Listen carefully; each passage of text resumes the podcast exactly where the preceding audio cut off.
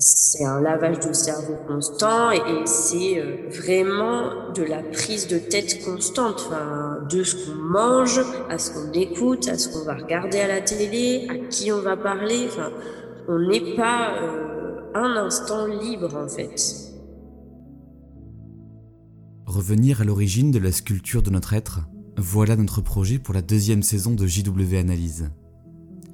Qui étions-nous lorsque nous étions enfants dans le géovisme Comment a-t-on pu nous modeler ainsi? A-t-on réellement réussi à planter des graines afin que dans notre esprit germent les idées tenaces du géovisme? Si nous sommes ici à parler et à écouter dans ces émissions, je crois que nous pouvons répondre par la négative. Toutefois, je me suis souvent pris à imaginer ce qu'aurait été ma vie si j'avais continué à marcher dans le sentier étroit qu'on avait tracé pour moi. Aurais-je développé ma personnalité, mes goûts, mes talents Rien n'est moins sûr.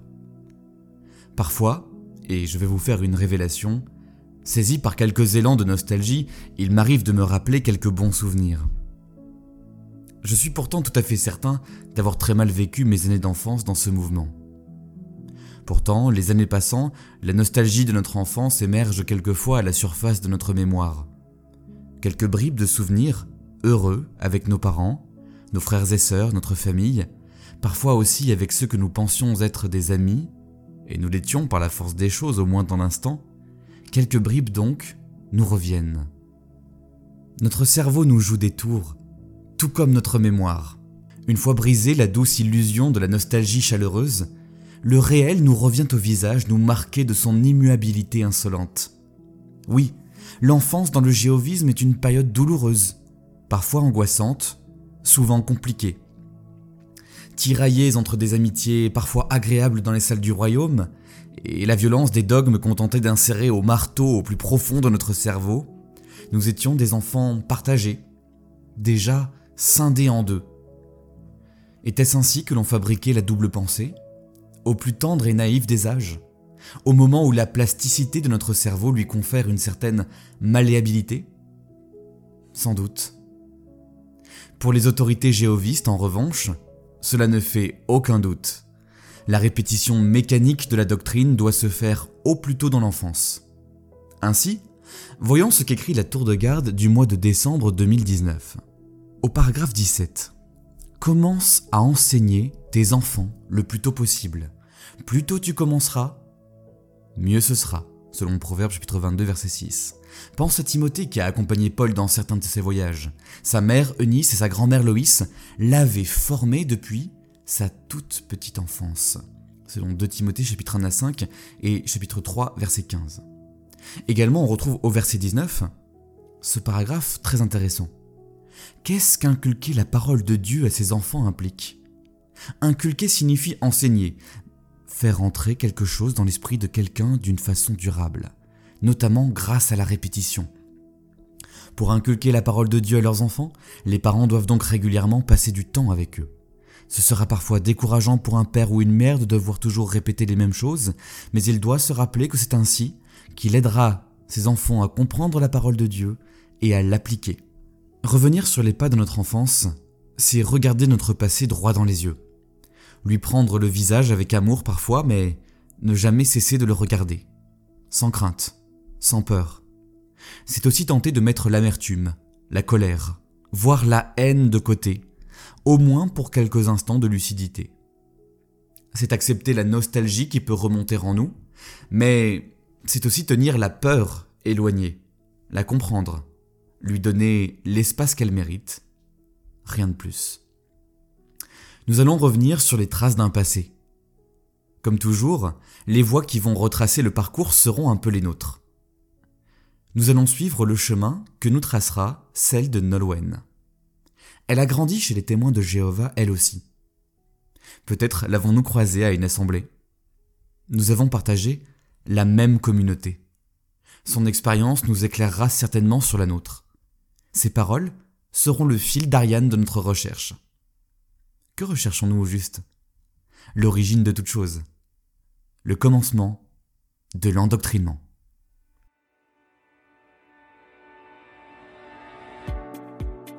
JW Analyse, le podcast.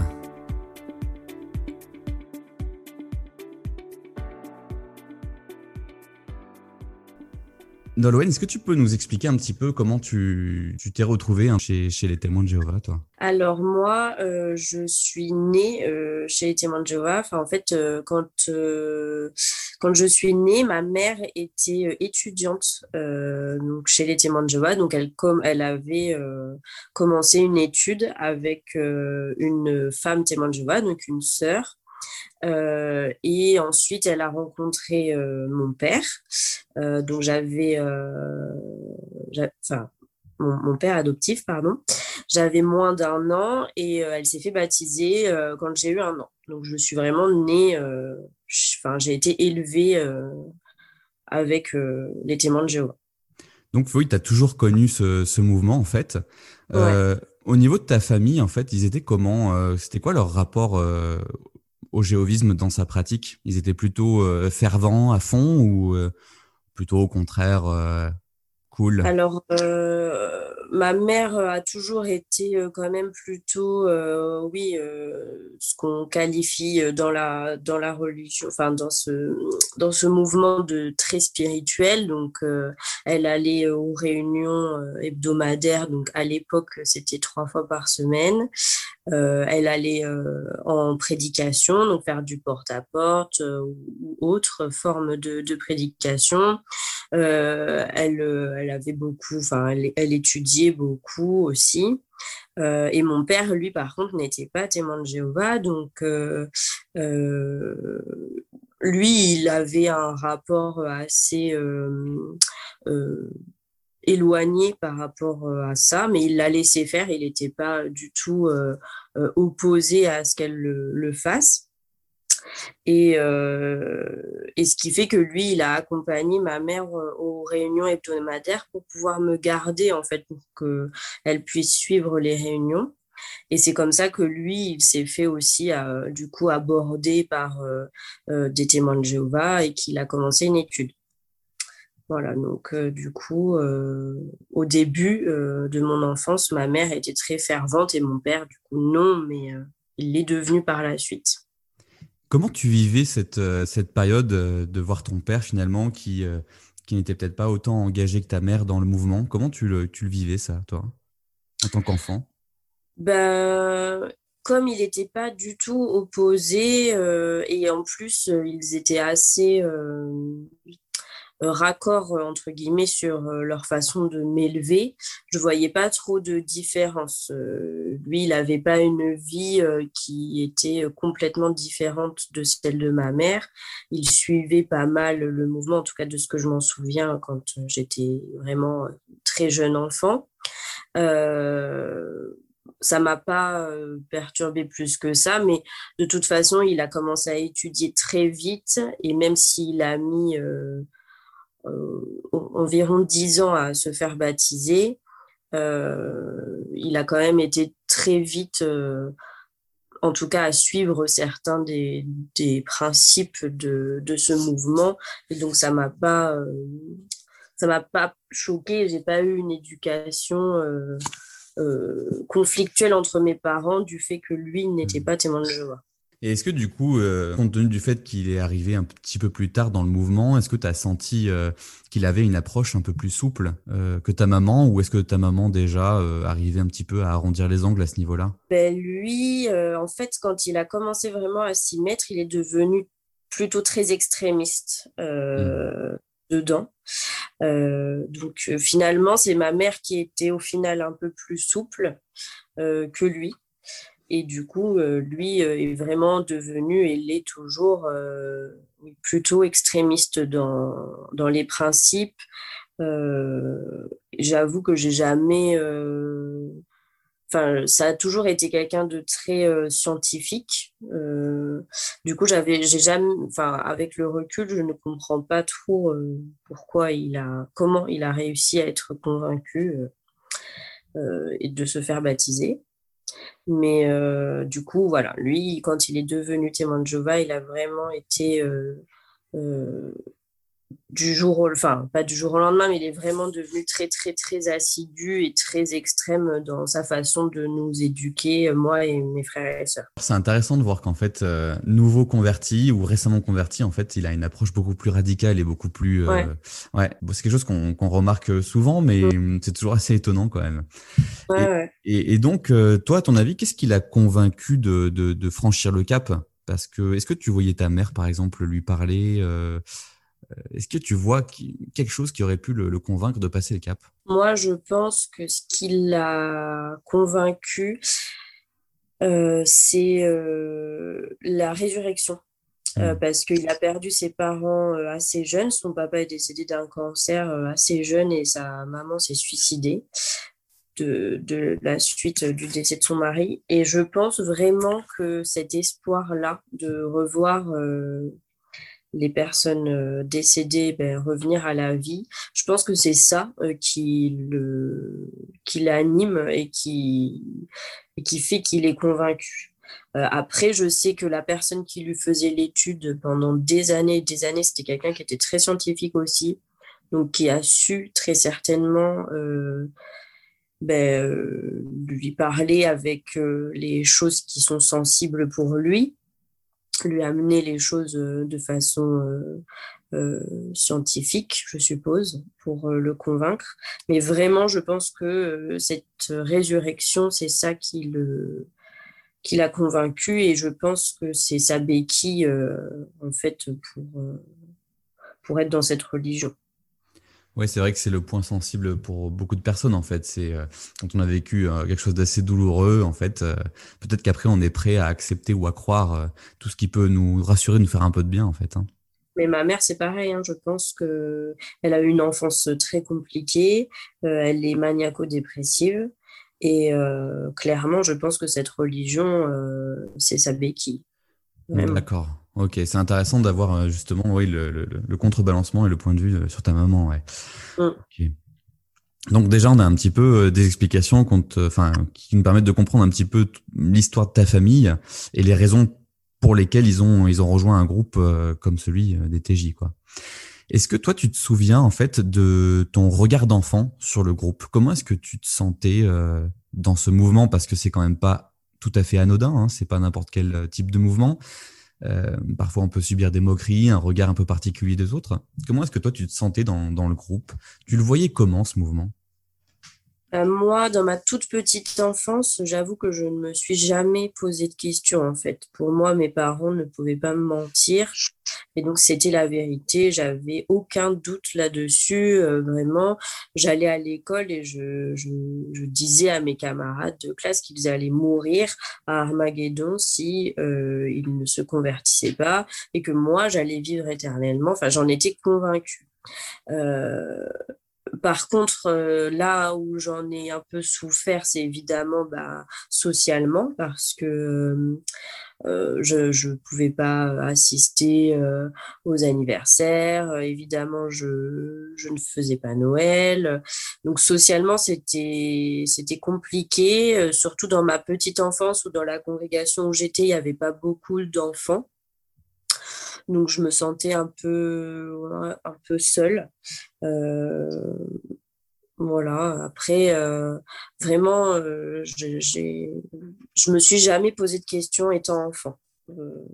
je me, il y avait juste une chose que je, parce que j'ai une grande sœur qui n'est pas témoin de Jéhovah, et du coup, elle ne l'a jamais été. Et ma mère euh, nous disait, ben, du coup, qu'elle serait détruite, euh, elle aussi. Et ça, c'était vraiment un point euh, très sensible chez moi. Je, je trouvais ça un peu injuste parce que la façon dont il nous décrivait le monde, donc les gens extérieurs aux témoins de Jéhovah, c'était vraiment une description ben, pas, pas du tout élogieuse et bien au contraire en fait. Euh, c'était une, description de gens vraiment mauvais, euh, alors que ma grande sœur, je la côtoyais vraiment et je voyais que c'était pas quelqu'un de mauvais. Donc euh, je, trouvais au fond de moi assez injuste et je me souviens même petite vers huit ans prier Jéhovah pour lui demander que ma grande sœur aille au paradis et même de me prendre à sa place s'il voulait parce que vraiment je je n'imaginais pas que ma grande sœur ne puisse pas aller au paradis en fait. Donc ça c'est vrai que je trouvais ça un peu un peu injuste, mais j'ai jamais remis en question le fait que ça soit la vérité. Oui, c'est sûr que ça devait pas être évident. C'est ta, ta, grand, euh, ta grande sœur qui a combien d'années de plus que toi? Elle a 13 ans de plus que moi. D'accord. Et vous êtes deux en, tout et pour tout dans la fratrie? Non, j'ai un petit frère et une petite sœur. Et eux, ils, ont enfin, ils suivent du coup euh, le mouvement? Mon petit frère euh, a 5 ans de moins que moi. Il s'est fait baptiser il y a deux ans. Et ma petite sœur a 8 ans de moins que moi et elle s'est fait baptiser cette année. Enfin, en 2020, pardon. D'accord, ok. Et toi, tu peux nous rappeler ton âge? Moi, j'ai 25 ans. Ok. Donc, euh, bon, c'est, ils se sont fait baptiser, euh, on va dire, relativement jeunes. En même temps, c'est l'âge à peu près hein, euh, des baptêmes chez les TJ. Ouais. Donc, toi, tu n'as pas de contact avec eux? Non. alors, mon petit frère, depuis que je suis excommuniée, je n'ai vraiment pas de contact. Ma petite sœur, j'en avais encore un petit peu. Et puis, je, suis je l'ai vu euh, il y a deux ans. Euh, on s'est, on s'est euh, on a déjeuné ensemble et ça, enfin, on avait besoin de se voir. J'ai vu qu'elle avait besoin de me voir et enfin voilà, on a parlé beaucoup. Et suite à notre rencontre, je pense que ça a déclenché quelque chose chez elle.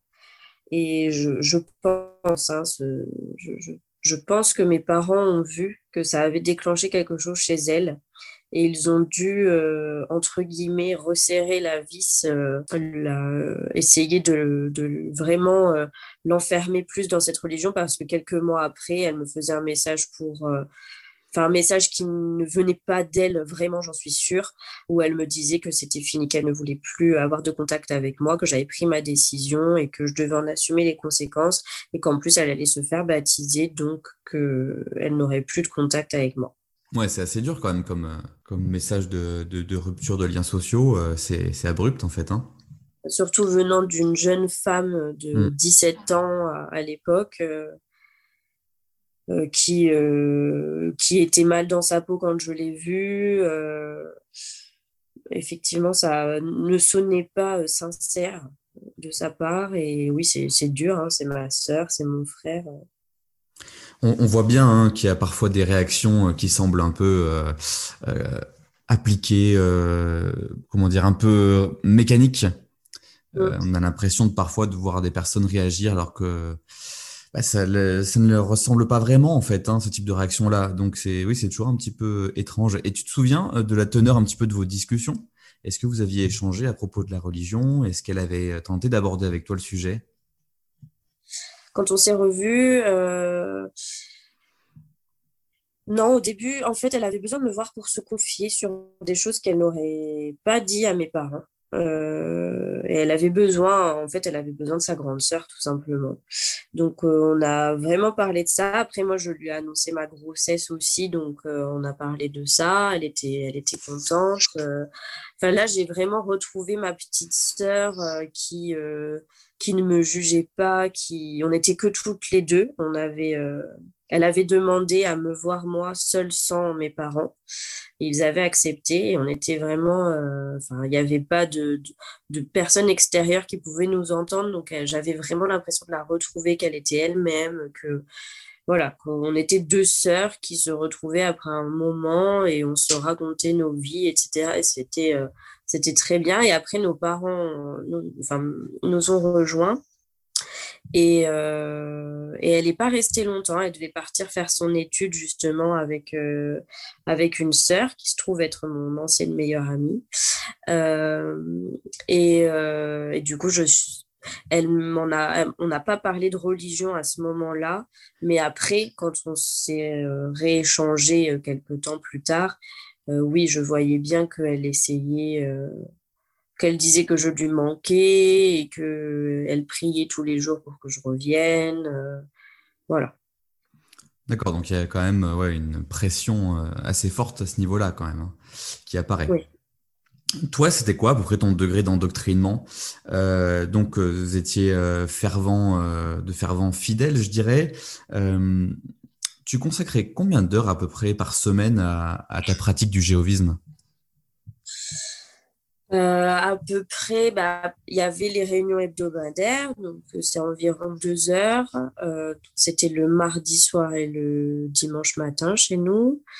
Il y avait aussi le jeudi, à l'époque, il y avait le jeudi aussi.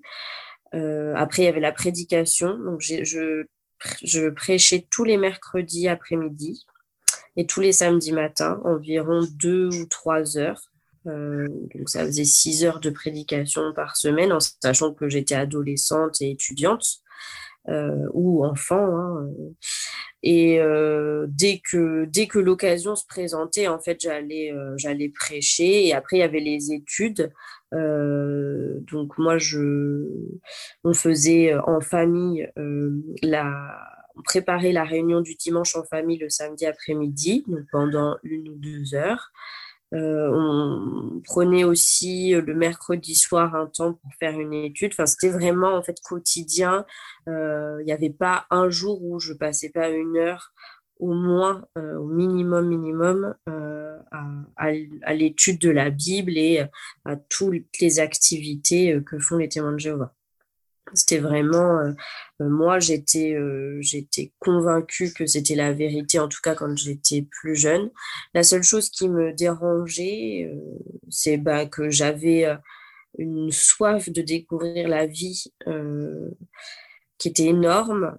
Et du coup, j'ai j'avais envie de, de découvrir les choses aussi. Euh, donc j'ai très vite euh, songé à, enfin très très jeune adolescente, préadolescente, songé à, à pas quitter cette religion, mais en tout cas à avoir une double vie en fait, pour pouvoir euh, avoir mes expériences.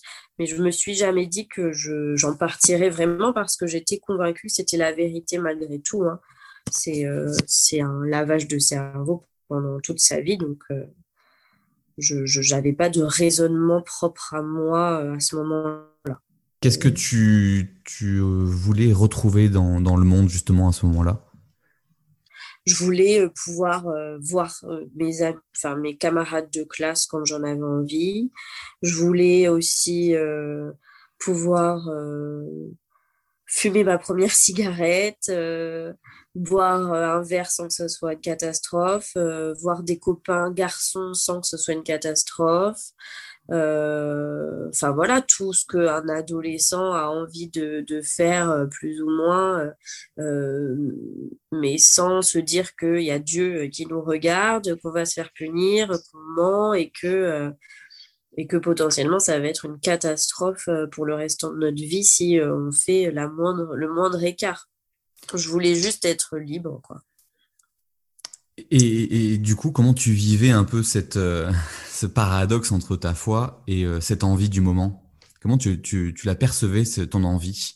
Est-ce que tu avais l'impression de, de, de, partir à la dérive, d'être tenté de... Ah bah, je, je, le vivais très, très, très, très mal. En fait, euh, je pense que assez tôt quand même dans mon enfance, j'ai un sentiment de culpabilité constant qui a pesé sur moi, euh, vraiment euh, tout le temps en fait, parce que c'est quand même euh, une pratique de la de la religion qui est assez extrême et où tout écart, on te fait comprendre que c'est c'est grave, le mensonge c'est grave, euh, c'est au même titre que le reste et mentir, malgré tout, quand tu es enfant, ben, c'est c'est pas que c'est euh, évident, mais on ment pour tout un tas de choses. Et donc, je mentais euh, à mes parents sur diverses choses qui ne sont pas graves. Hein, Est-ce que tu as lavé tes dents? Non. Oui. Et alors que je l'avais fait, ben, je culpabilisais. Je me disais, bah là, Jéhovah, il a vu que j'ai menti. Donc ça a commencé comme ça, petite. Et plus ça allait, plus je faisais d'énormes bêtises, on va dire, aux yeux de cette religion, et plus je culpabilisais énormément. Et je, me disais que j'étais persuadée que c'était la vérité, mais euh, je, je, me disais que je devais avoir un problème en fait, que j'avais forcément un problème parce que je pouvais pas euh, et euh, être convaincue que c'était la vérité et vouloir faire le bien et en même temps être tout le temps, tout le temps, tout le temps tenter de faire le mal et souvent, enfin le mal selon eux, hein, et souvent succomber à la tentation et du coup c'était, je me sentais hypocrite, je me sentais pas honnête. J'avais ce poids en permanence sur moi, vraiment, euh, qui, qui me faisait que tous les matins, je me réveillais avec ce poids. Et en finalement me disant que ben, je, jamais je n'irai au paradis, quoi. Jamais, jamais, jamais. Tu trouvais ça trop difficile finalement oui, oui, oui. Mais c'est une religion, enfin, c'est un mouvement en tout cas qui est euh, qui est euh, liberticide. Enfin, on, ne, peut pas penser par nous-mêmes, rien que ça, c'est. Alors, on ne s'en rend pas forcément compte. Quand on en fait partie, on a l'impression que c'est nous qui décidons et qui faisons nos propres choix, mais euh, c'est un lavage de cerveau constant et, c'est. Euh, vraiment de la prise de tête constante, enfin, de ce qu'on mange, à ce qu'on écoute, à ce qu'on va regarder à la télé, à qui on va parler. Enfin, on n'est pas euh, un instant libre en fait. Euh, pas un instant on peut se détendre. On est tout le temps sur le qui-vive. Est-ce que ça c'est bien ce que je fais? Est-ce que vraiment c'est très spirituel? Et en plus quand, euh, enfin moi j'avais des parents, surtout un père plutôt extrémiste, euh, il, enfin, il poussait les choses loin. Dès que j'écoutais une musique, il fallait qu'on analyse chaque parole. Euh, dès que je regardais un film, il euh, fallait qu'on vérifie que c'était pas mal. Dès que je commençais à vouloir voir des copains à l'extérieur de l'école, il m'attendait avec la Bible sur, sur la table à manger et j'en avais c'était parti pour une après-midi de passage de la Bible euh, à m'assommer. je, disais ça, je disais qu'il m'assommait à coups de Bible euh, pour, euh, pour, ben pour en fait me, convaincre que c'était eux qui avaient raison et que ce que je faisais, c'était, c'était pas bien, quoi, que c'était l'œuvre du diable. JW Analyse, le podcast. Merci d'avoir écouté le premier épisode de la saison 2 de JW Analyse consacré à l'enfance dans le géovisme. N'hésitez pas à vous abonner et à partager ce podcast. Merci de votre écoute. A très bientôt pour le deuxième épisode.